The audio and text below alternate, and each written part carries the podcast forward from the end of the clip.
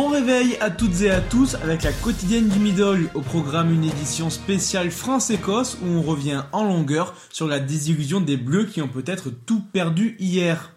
Si vous n'avez rien suivi de l'après-midi rugby d'hier, on vous replonge au cœur d'un moment cauchemardesque qui débuta avant le coup d'envoi. Dès l'échauffement, Kamisha est forfait remplacé par Marchand. Une entame de match catastrophique, pénalité manquée, carton jaune pour Cross dès la cinquième minute, Intama quitte la pelouse commotionné deux minutes plus tard. Et en plus de cela, l'ensemble du 15 de France n'est pas entré dans son match. Malgré tout, grâce à un coup d'éclat de Dupont, une transversale au pied pour Penaud, les Bleus prennent le score juste avant la pause. Le contenu est mauvais, mais aucune conséquence au score, jusqu'à la de Mohamed Awas, juste avant la mi-temps et lors d'un échauffouré. Il assène un coup de poing grossier et violent, L'arbitre voit logiquement rouge. En revanche, il ne verra pas l'éventuelle fourchette que le pilier français subit juste avant.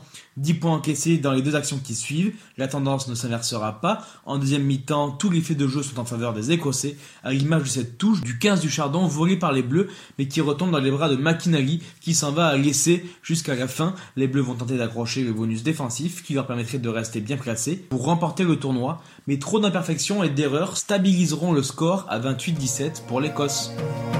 Le point classement et la France perd son fauteuil de leader aux dépens de l'Angleterre. On ne connaîtra donc pas le vainqueur du tournoi le week-end prochain. Le 15 de la Rose devient naturellement favori puisqu'il ne reste qu'un seul déplacement en Italie.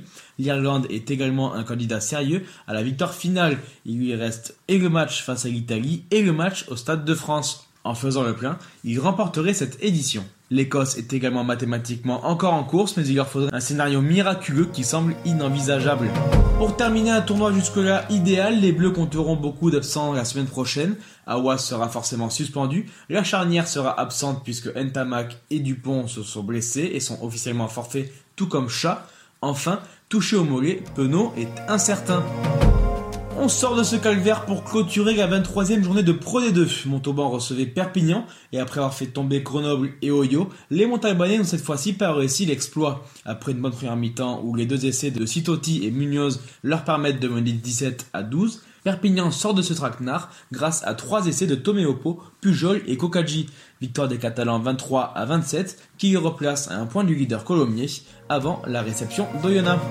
À la une de votre journal midi olympique ce matin dans les kiosques douche écossaise, vous aurez toutes les analyses concernant cette rencontre. Merci d'avoir suivi cette quotidienne et à demain pour une nouvelle édition sur olympique.fr.